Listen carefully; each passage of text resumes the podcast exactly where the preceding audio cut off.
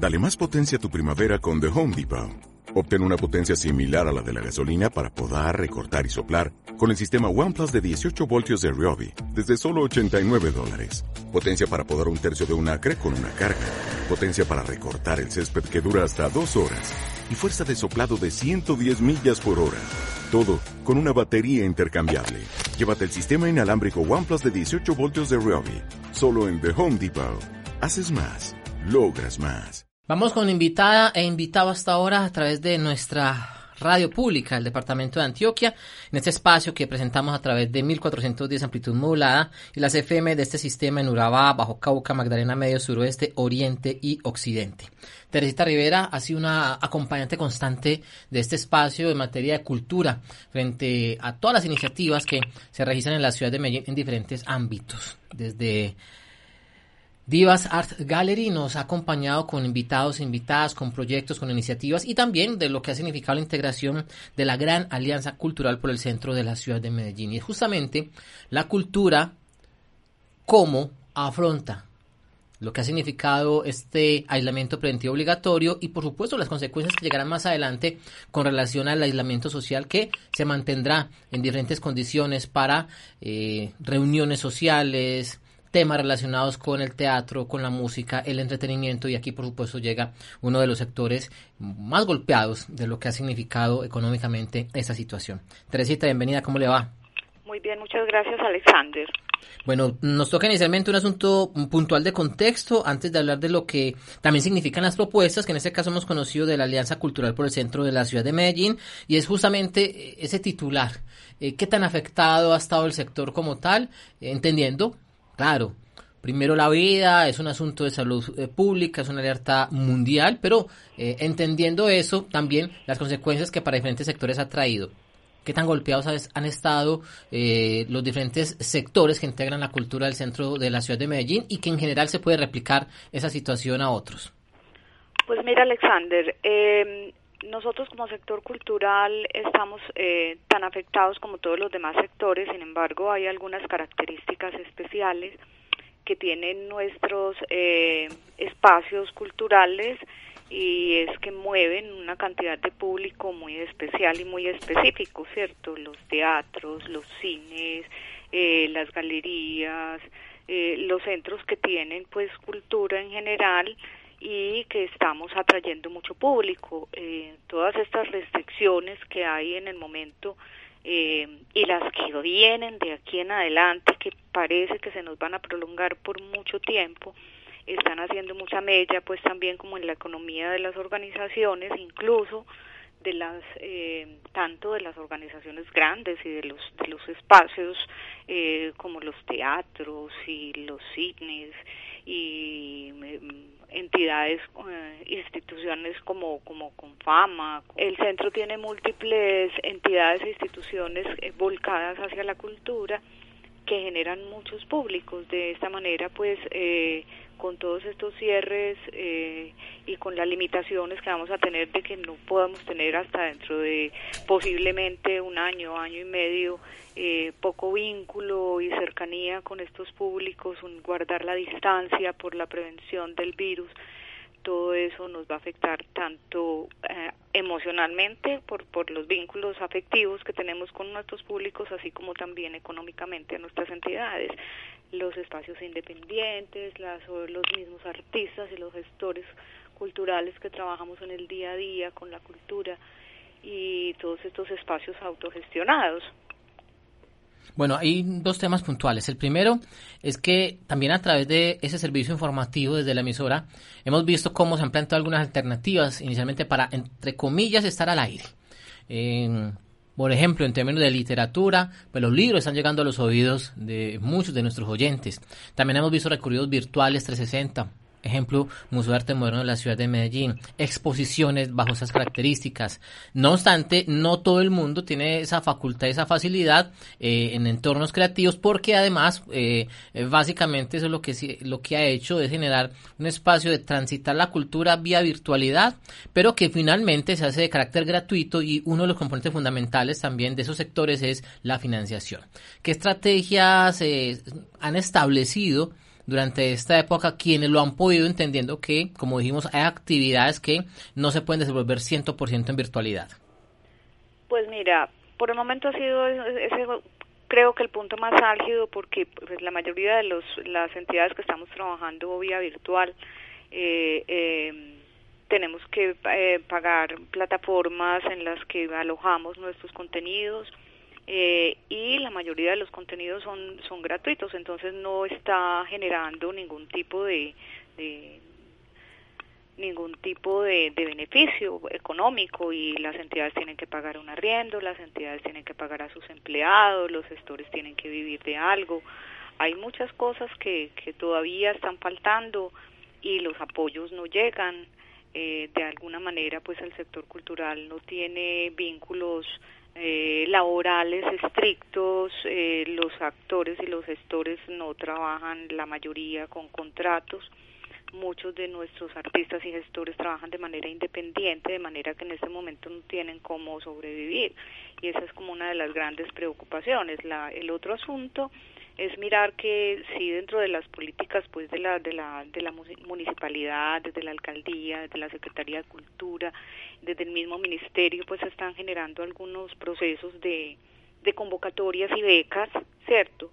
pero volvemos al mismo asunto, o sea, siempre hay que participar, hay unas bolsas para participar por unos proyectos, pero la mayoría tenemos unas falencias inmensas. Nuestros, la mayoría de los artistas y de los gestores o de los artistas mm, comunes no, no conocen eh, la estrategia de cómo presentar un proyecto de este tipo a una convocatoria, no todos van a tener acceso. Entonces pienso que hay muchas políticas y cosas que revisar frente a este asunto desde las políticas culturales. Claro, y allí llega un tema fundamental y es que los tiempos corren.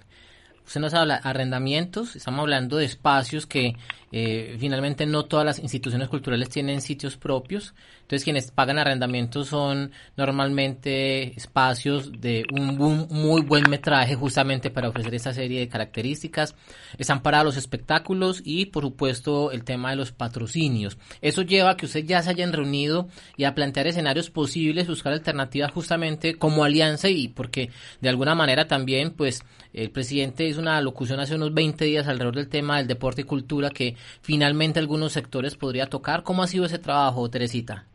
Pues mira, eh, la Alianza eh, Cultural por el Centro es una unión de entidades organizaciones y muchas instituciones que nos preocupamos por el centro de la ciudad y todo su devenir artístico, cultural y en todas las áreas. De hecho, una, uno de los programas pues, como importantes que ha venido desarrollando hace tres, cuatro años, que venía pues con la cuarta versión ahora, es el Caminapa al Centro eh, que también pues obviamente se va a ver muy afectado puesto que son unos recorridos patrimoniales por las distintas zonas del, del centro de la ciudad con una temática especial y que, que mueve muchos públicos y que dinamiza todo nuestro sector y que hace visible cada una de las actividades que realizamos en, en todos los espacios entonces eso, eh, eh, esa es una de las maneras como se va a ver como muy afectado también el asunto.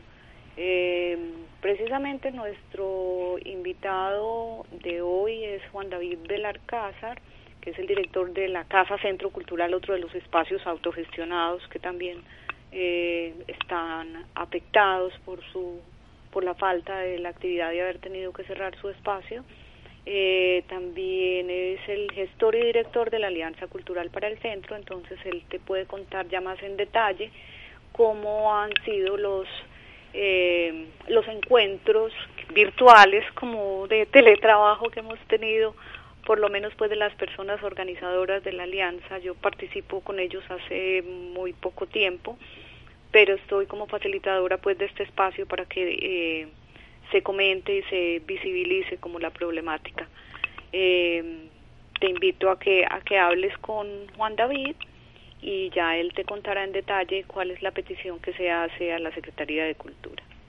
Claro, y justamente es la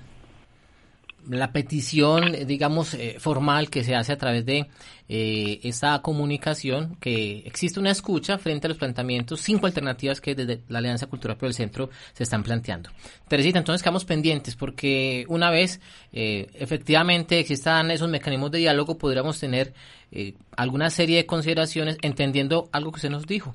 No sabemos si tendremos una tercera temporada de aislamiento preventivo obligatorio. El ministro de Salud ha dado a entender que eh, lo más seguro es que en efecto eso suceda y como tal los sectores no perecederos de la economía poco a poco entrarán en acción y allí no está incluida la cultura, por lo que ha dado a entender el ministro y el propio presidente por lo que significa reunir 50, 100, 200, 30 personas en espacios que habitualmente son los propios de estos sectores de los cuales estamos conversando. Pero bueno, esperemos que sucede y de nuevo la invitaremos para que comparta con nosotros en este espacio de la emisora cultural. ¿Le parece? Alexander, muchas gracias. Un saludo para todos los oyentes. Eh, que cada uno, pues desde su desde su confinamiento esté repensando y mirando cómo vamos a reinventarnos. La cultura tiene que reinventarse. Tenemos que seguir pensando en que hay otras maneras. No nos podemos eh, quedar en la en la idea de que esto es para siempre. Volveremos a vernos y abrazarnos nuevamente. Eh, muchas gracias por el espacio, Alexander. Seguimos en contacto. Ella es Teresita Rivera, gestora cultural, como dijimos, quien nos ha acompañado en diferentes momentos en este espacio de la emisora cultural de la Universidad de Antioquia Sistema de Radio Educativa. Justamente Juan David Alcázar,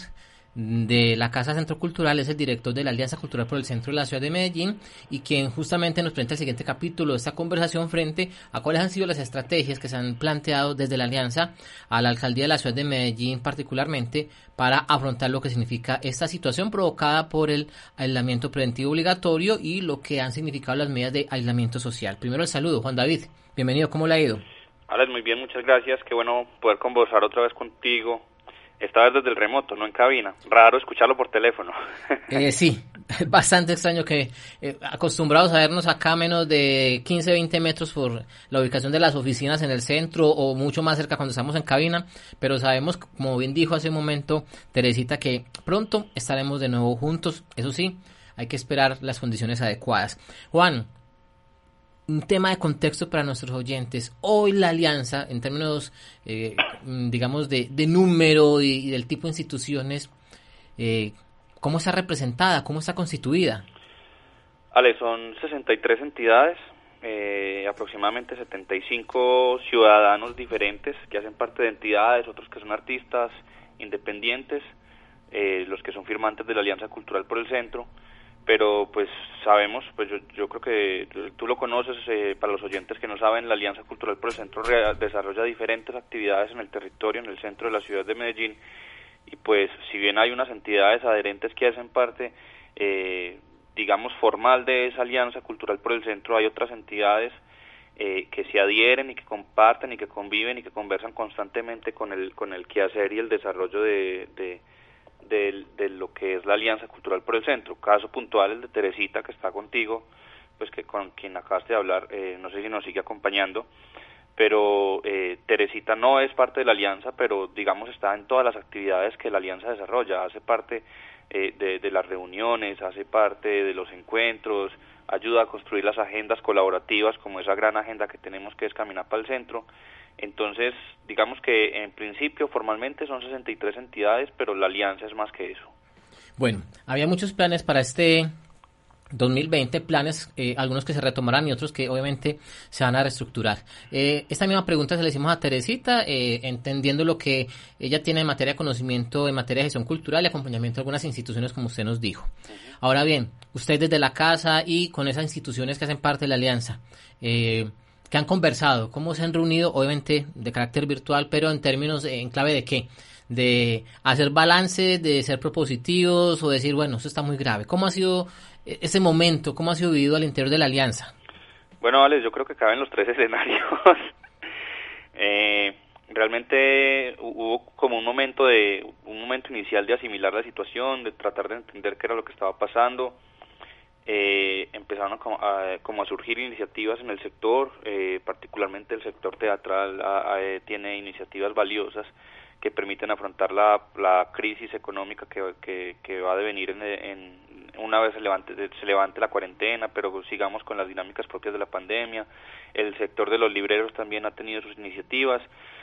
pero en general, en, general digamos que, que tuvimos una fase preliminar de entender qué era lo que pasaba y cómo nos teníamos que enfrentar a ello y pues también de quejarnos un poquito, llorar un poquito eh, y sacar fuerzas para seguir adelante. Eh, en, en las constantes alocuciones que se han dado desde presidencia pues han llegado noticias de diferentes tipos, eh, digamos que es un, escenario que se actualiza todos los días y que todos los días tenemos que repensárnoslo, todos los días tenemos que empezar a buscar estrategias nuevas porque las condiciones cambian. Y particularmente eh, eh, hace poco en una de esas alocuciones pues digamos que llegó una de esas noticias que no son muy favorables para el sector cultural. Yo creo que en, todos los escenarios en los que en todos los escenarios en los que he estado conversando y con todos los aliados hemos sido enfáticos en una situación particular y es que pues si bien el sector cultural hace parte de uno de los sectores de la economía porque dinamiza la economía porque genera eh, circulación de moneda porque genera empleabilidad por un montón de razones y pues es importante tenerlo en, tenerlo en el escenario de, la dinamización económica eh, una vez empiece a a tratar de retornarse a la normalidad pues hay una condición particular de, la cultura que estamos tratando de, dejar presente en, todos los escenarios y es que los actores de la cultura, las entidades que trabajan alrededor de la cultura, que son artistas, que son que tienen que ver con el teatro, con la danza, con todas las bellas artes, con la música, en últimas nos debemos al público, nos debemos a los encuentros públicos, nos debemos a las aglomeraciones de gente, a las reuniones de más de 50 personas, y hago énfasis en eso de más de 50 personas, porque sabemos que uno de los primeros llamados que se dio en el escenario de la pandemia fue precisamente cancelar las reuniones con más de 50 personas, fue precisamente cancelar los eventos públicos y se llamó a la cuarentena voluntaria. El sector cultural eh, digamos que ha corrido la suerte un poco de, todos los eh, demás sectores de la economía, del comercio en general, porque pues también paga nóminas, también paga riendos, también tiene un montón de situaciones parecidas a los de los demás mercados, pero particularmente el sector cultural lo está padeciendo desde mucho antes, porque cerramos las puertas de nuestros negocios, dejamos de generar, de, de, de realizar actividades productivas 15, 20 días antes que todos los demás sectores de la economía y pues con el anuncio de el, reciente anuncio de la presidencia o de indicar que probablemente eh, los actos públicos iban a continuar cancelados, no iban a poder realizarse hasta finales de año y posiblemente hasta mediados del 2021, pues entonces también tenemos claro que lo más probable es que seamos también los últimos en reabrir nuestras puertas y en retomar nuestras actividades productivas. Entonces, eh, digamos que es una situación bastante compleja, bastante crítica, es crítica para todos, para todos los sectores de la sociedad y de la economía, pero la cultura tiene unas condiciones particulares que, que creemos eh, invitan a, poner una mayor atención allí y a estar más atentos a cómo se pueden solucionar esas dinámicas y esas, problemáticas. Eh, las reuniones y los encuentros que hemos tenido básicamente han sido pensando cuáles son esos llamados que le hacemos a la administración pública, también a los a, las entidades privadas que creo que tienen un rol, un rol protagónico en, la, en, esta crisis. Y, y bueno, también pensando cuáles son esas iniciativas que internamente se deben desarrollar para tratar de pues de solucionar en la medida en, en, la medida de los alcances que tengamos algunas situaciones. Inicialmente las humanitarias que creo que son inminentes solucionar situaciones de hambre de, de, de, de techo de techo para algunos artistas o independientes o, algunos artistas de la calle que posiblemente estén padeciendo mayormente esta situación y, posteriormente mirar cómo podemos lograr eh, apoyar a las entidades para que logren sobrellevar esta situación y logren, logren salir adelante de la pandemia. Bueno, mm, en términos contractuales, es decir, eh, lo que significa sostenimiento de nóminas, lo que significa sostenimiento de, arrendamientos, de lo que significan los montajes y demás. El sector cultural en promedio, ¿qué tipo de condiciones tiene? Que como se nos dice, es un sector muy diferente, por ejemplo, a la gran empresa o a la gran industria. Alex, eh, es algo muy particular. Yo creo que eso ha sido uno de los grandes retos que se, que se han iniciado una vez empezaron como las acciones eh, puntuales para apoyar al sector cultural y es que se inició como un proceso fuerte de caracterización desde diferentes entidades. Eh, la alcaldía de Medellín desde la Secretaría de Cultura y bajo un llamado inicial del Ministerio de Cultura inició un proceso de caracterización en el que precisamente eh, indagaban respecto a cuáles eran las condiciones laborales, cuáles eran los tipos de contrato, cuáles son los tipos societarios incluso que se manejan en los en el escenario en el escenario cultural, porque sabemos que eh, en diferentes escenarios eh, la, la, informalidad quizás sea la que prime y particularmente el sector cultural tiene unas formas asociativas bastante atípicas eh, como es el caso de algunos teatros que, que son teatro y a la vez son morada de sus actores y que eh, quizás no tienen unos grandes eh, unos grandes salarios pero tienen formas asociativas relacionadas con el cooperativismo en el que eh, digamos hay un capital social. Entonces ha sido como que un gran reto tratar de entender cómo funcionan eh, las diferentes entidades. Desde luego, hay entidades de todo tipo, priman las entidades sin ánimo de lucro en el, en el escenario social. Yo creo que eh, eh, quizás esa ha sido, una, ha sido una de las características principales de, del sector cultural y es que eh, muchos muchos de los que hacen parte del sector cultural trabajan porque les gusta hacer lo que hacen, porque les gusta generar reflexiones sociales, llevar arte a los territorios y pues algunas, eh, caso puntual la Casa Centro Cultural, que tienen unas constituciones más tradicionales, pues nosotros somos una SAS, hay varias eh, SAS, pues varias eh, entidades con ánimo de lucro de diferentes formatos que hacen parte del territorio particular del centro, pero bueno, eh, los modelos contractuales son, son bastante amplios, algunos tienen contratos a término indefinidos, muchos, muchos contratos a término indefinidos porque son en últimas, eh, cuando se constituyen como empresas suelen ser empresas estables que no varían mucho el personal, entonces casi que funcionan como familias que quien llega un día a un teatro, quien llega un día a un centro cultural, pues difícilmente se vuelve a ir de ese teatro, de ese centro cultural. Entonces eso hace que se constituyan eh, relaciones formales y jurídicas bastante sólidas pero bueno, eh, hay otros escenarios, eh, la, la itinerancia, de, la, la, itinerancia de los actores, de los músicos, digamos que, que es un factor determinante en las formas de relacionamiento. Músicos, actores de teatro, eh, bailarines, van de, un, de, de, corporación en corporación, de institución en institución, y entonces los modelos contractuales eh, obedecen a las taquillas, obedecen a las convocatorias específicas, y eso hace que, que, que también eh, entender cuáles son las condiciones particulares de cada, de cada entidad sea un poco traumático. Yo creo que es como que para poder hacer un ejercicio, un, abordaje adecuado de intervención en el sector cultural hay que mirar caso a caso cómo, cómo, cómo funciona cada institución y pensarse cuáles son las urgencias de cada una de esas instituciones. Eh, ya, ya lo mencionabas ahorita, eh, hay arriendos, hay grandes arriendos que se deben en este momento, hay algunas compañías que tienen vivienda propia, pero eh, particularmente teatros que, por ejemplo, eh, tienen un inmueble eh, propio que es el teatro, pero los actores no viven en el teatro y la compañía o la institución o la organización se encarga de pagarle los arriendos cerca al teatro a varios de sus actores. Eh, se deben nóminas, muchas nóminas se deben y, y, creo que ha sido una gran preocupación de muchas de las entidades porque porque pues precisamente al, al ser algo, pues al no ser el ánimo de lucro algo que moviliza eh, la industria, por llamarlo de alguna forma, pues entonces digamos que no hay una, una gran preparación económica para afrontar este tipo de situaciones. No hay una caja mayor que soporte un cierre de, de, de 15 días, mucho menos este que ya va a cumplir por lo menos para la industria cultural cerca de dos meses. Entonces, eh, digamos que, que las deudas van creciendo, las deudas particulares de todas las entidades en diferentes en, diferentes escenarios. Algunos han priorizado las nóminas, particularmente la, la casa hasta el último momento lo que lo que ha tratado de priorizar son los pagos a los empleados porque tienen que ver con, con una situación humanitaria. Algunos eh, están pendientes de los arriendos. Eh, eh, la seguridad social de muchos, digamos que está en vilo de, de, de esperar decisiones contundentes de, la, desde el gobierno nacional. Ya hay una buena noticia al respecto, pues, pero esperamos aún más gabelas. Y bueno, las, las solicitudes son múltiples porque igual las necesidades son múltiples.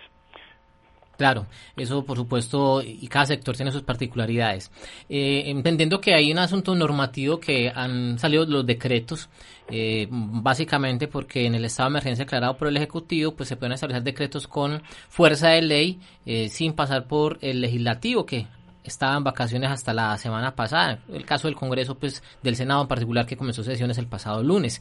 y esos decretos han comenzado apenas a a surtir efecto en términos de que estén en vigencia y eso nos dará, digamos, muchas más luces eh, más adelante. Eh, y eso hace también que las eh, los municipios o las ciudades tengan de alguna manera cautela frente a, qué hacer frente a diferentes sectores. ¿Han tenido usted la oportunidad de hablar con el sector cultura, representado a través de la Secretaría de Cultura Ciudadana de la Ciudad de Medellín, pensando en los futuros escenarios, Juan? Bueno, Alex, eh, ahora que mencionan quizás los decretos y las legislaciones, hemos, hemos tenido diferentes encuentros, digamos, con la Secretaría, particularmente con el Consejo de Cultura de Medellín, que también ha, ha, estado bastante activo, que han generado sus, sus demandas particulares, un pliego bastante amplio que, que tiene en cuenta eh, diferentes escenarios, artistas callejeros, algunos eh, situaciones importantes, y, y digamos que hay algo que preocupa, y es que en últimas el orden local depende mucho de, del orden nacional y de las decisiones que se tomen a partir de, presidencia, a partir del ministerio y particularmente, eh, por ejemplo, en el caso en el caso puntual del decreto 475 que es uno de los que reglamenta eh, eh, la apropiación de recursos destinados para apoyos concertados. Eh, pues digamos que ese fue uno de los ha sido uno de los primeros decretos que, que surgieron desde el Ministerio de Cultura para tratar de solucionar la crisis y, con ese decreto particular eh, en particular tenemos como ciertas reservas porque digamos hace una mirada bastante eh, reducida de, de, de lo que compone el escenario cultural en general. Habla específicamente de las artes escénicas y del sector cinematográfico en dos o tres puntos, eh, digamos no tiene en cuenta ninguno de los otros sectores que ahorita hice un, como una enunciación no muy completa, pero digamos que ya se, se, permite evidenciar que, que, faltan, por ejemplo, la, la danza, falta, por ejemplo, la música, falta, eh, por ejemplo, la gestión y los centros culturales, falta, por ejemplo, las artes plásticas, que no las alcanza a abarcar este decreto. Entonces, eh, eh, manifestamos eh, en diferentes conversaciones con la Secretaría de la Cultura y en comunicación que le hemos enviado a, a, la Alcaldía de Medellín y a la Gobernación y al Instituto de Cultura, pues las preocupaciones que tenemos respecto a algunas situaciones puntuales, a, a temas que consideramos se deben priorizar pero en particular nos preocupa eh, la visión que se está teniendo desde el gobierno nacional de la situación. Ese decreto en particular lo consideramos insuficiente, sin embargo, eh, a partir de ese decreto, precisamente, eh, la Secretaría de Cultura de Medellín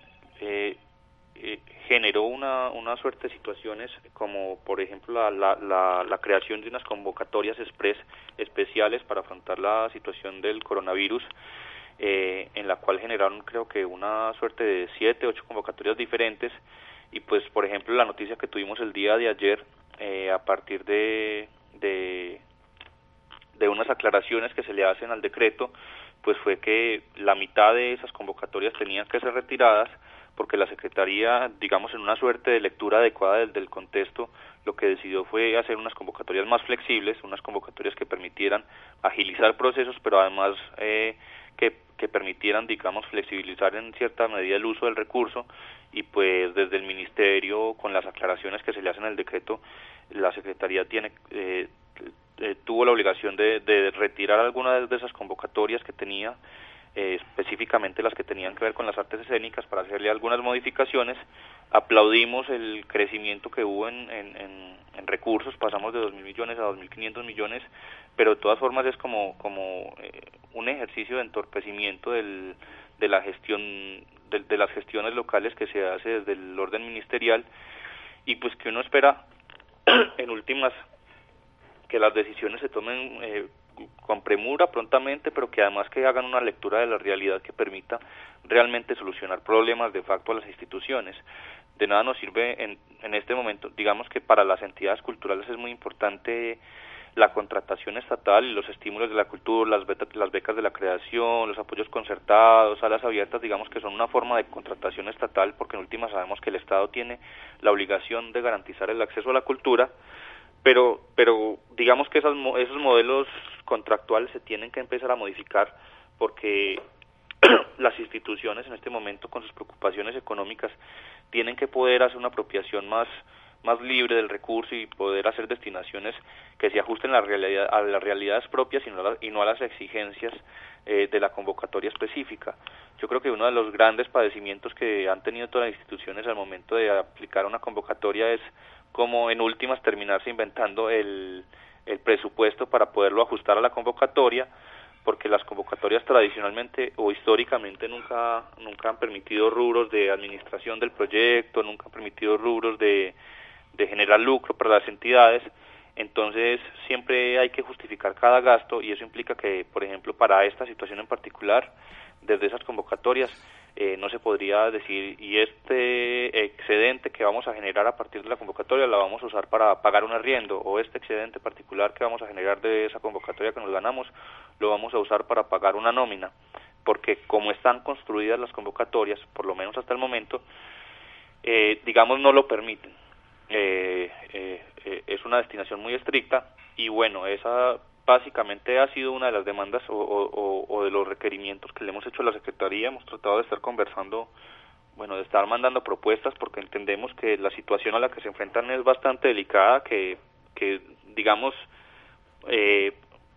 pocos administradores, eh, pocos gobernantes estaban preparados para esta situación, yo diría que ninguno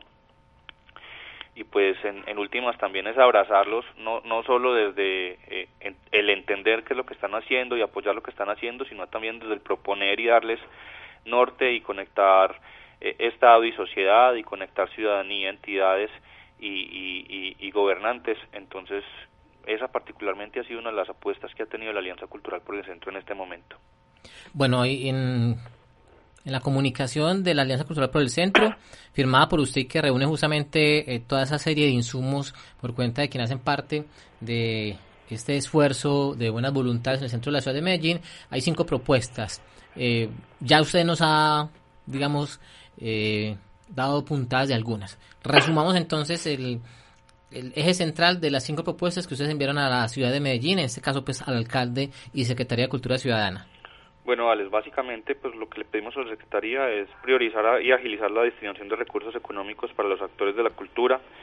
y pues en el caso específico eh, para, para los que hacen parte del Centro de Medellín, que digamos eh, eh, es una competencia especial que tenemos los, los de la Alianza Cultural por el Centro, eh, y, y, pensarse mucho en esos escenarios que reúnen eh, la mayor cantidad de creadores, eh, anteponiendo las iniciativas que constituyen parte sustantiva del patrimonio y del tejido cultural, eh, otra de las solicitudes que hacemos, que creo que es en la que más enfático hemos más enfáticos hemos tratado de ser y que digamos ya di puntadas ahora con lo que le conversaba, era la de flexibilizar el uso de los recursos de las convocatorias. Eh, otro de los puntos que le solicitamos fue a la Secretaría fue celeridad en el proceso de entrega de recursos de convocatorias que cuenten con, una, eh, con un recurso anticipado para la gestión en estos momentos difíciles y creo que en eso ya se ha adelantado en cierta medida eh, una gestión de parte de la Secretaría de Cultura y yo creo que es algo que se debe, que, que se debe reconocer si bien para la, administración local, digamos, es más complejo entregar recursos, se han tratado de, establecer convenios con algunos, con algunas entidades, particularmente con la cooperativa Confiar, que yo creo que ha sido uno de los principales aliados del sector cultural en esta coyuntura, y, pues acordaron que acordaron que quien quienes eh, sean acreedores a una de, a, alguna de las convocatorias que quienes las entidades que sean entidades grupos conformados grupos de artistas que se hayan ganado alguna de las convocatorias eh, a estímulos o becas de creación, eh, pues si bien eh, las becas tienen unos, unos, unos montos de entrega y unos momentos de entrega,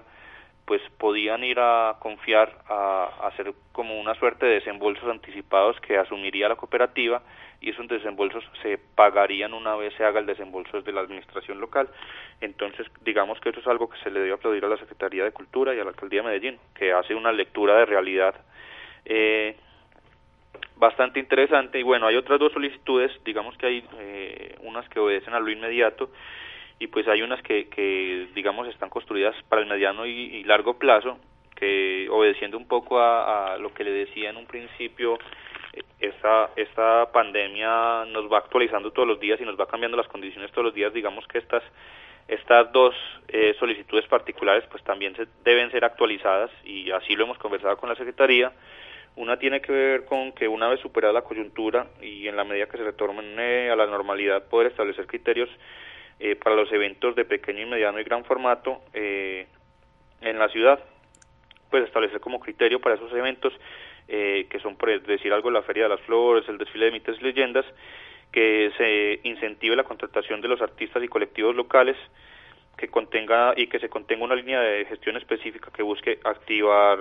activar a los pequeños y medianos colectivos artísticos para activar de esa forma el sector económico y articularlo con una agenda conjunta entre el centro barrios y periferia de la ciudad. Digo que esta solicitud puntual, bueno, y la otra que habla de fortalecer a nuestros artistas en nuestros artistas el enfoque de puertas abiertas y el espíritu del arte como lenguaje sin fronteras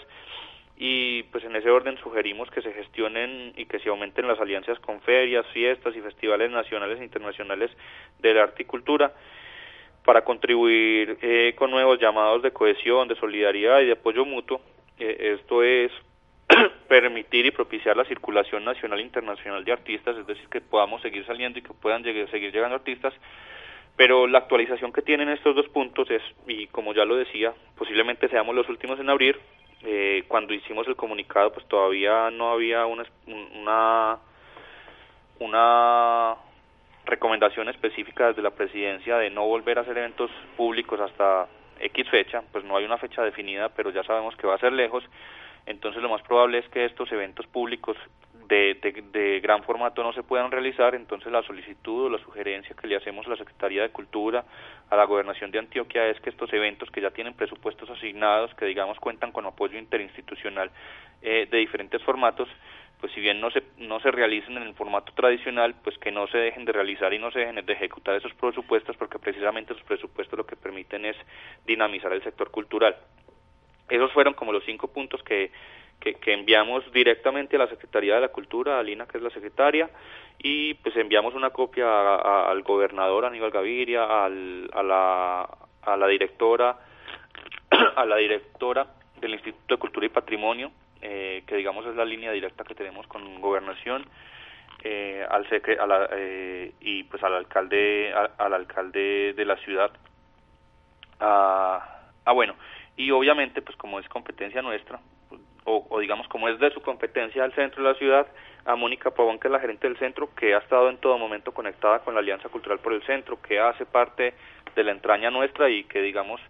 a, eh, también hace parte de esa comunicación que tenemos con la administración local. Estaremos al tanto porque, como se nos dijo, no sabemos hasta cuándo porque estamos pendientes de decisiones justamente del Ejecutivo en esa materia que darán un camino adicional con relación a lo que está sucediendo, particularmente en ese sector. Bueno, Juan, muchas gracias por acompañarnos. Bueno, Alex, no, muchas gracias por la invitación y pues esperemos que, que las personas que toman decisiones en, en, la ciudad y en el país eh, escuchen el llamado y entiendan que, es urgente salvar a la cultura, porque si no, quizás eh, eh, no solo estaríamos perdiendo uno de los sectores de la economía, sino que estaríamos renunciando a la democracia misma que nos permite la conversación. Así es. Juan Belalcázar es el director de la Alianza Cultural por el Centro de la Ciudad de Medellín, quien nos ha acompañado en este segmento, al lado también de Teresita Rivera, para hablar de lo que ha significado esta situación de carácter mundial llevada al eje puntual de la Alianza Cultural por el Centro de la Ciudad de Medellín, la cultura como tal, que esa situación perfectamente está replicada en diferentes actores y queríamos verla en clave de pedagogía y análisis frente a lo que más adelante son